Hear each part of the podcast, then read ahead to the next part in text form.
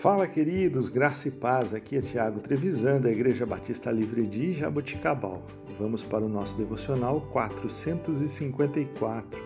O texto de hoje é Efésios, capítulo 3, versículos 14 a 16. Por esta razão, ajoelho-me diante do Pai, do qual recebe o nome toda a família nos céus e na terra.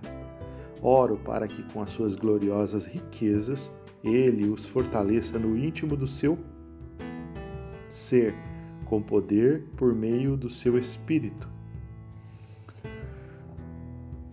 Irmãos, a oração ela é poderosa.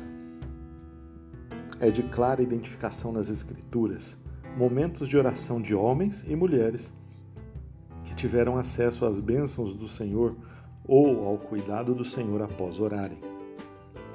O primeiro exemplo, Abraão, quando ora por seu sobrinho Ló, lemos que Deus se lembra dele e livra Ló. Moisés orando em Cades Barneia diante da situação de que Deus queria destruir aquele povo e recomeçar uma nação nova através de Moisés.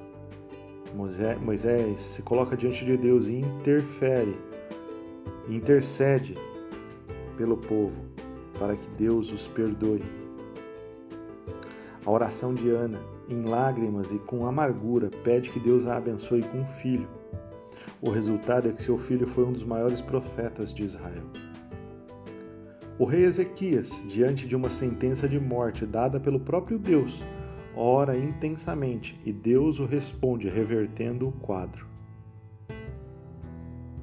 Irmãos, Precisamos entender que não há manifestação do poder de Deus na sua igreja sem oração. Não há milagre sem oração. Não há cristianismo sem oração. A oração é muito mais do que a prática devocional. A oração muda situações. É só olharmos para exemplos de homens e mulheres de oração.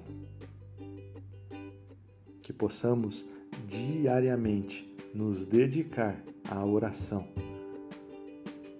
colocando-nos diante do Senhor, de joelho, deitado, em pé, dirigindo, não importa. O importante é nos colocarmos em oração.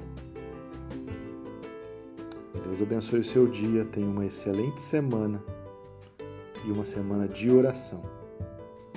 Em nome de Jesus.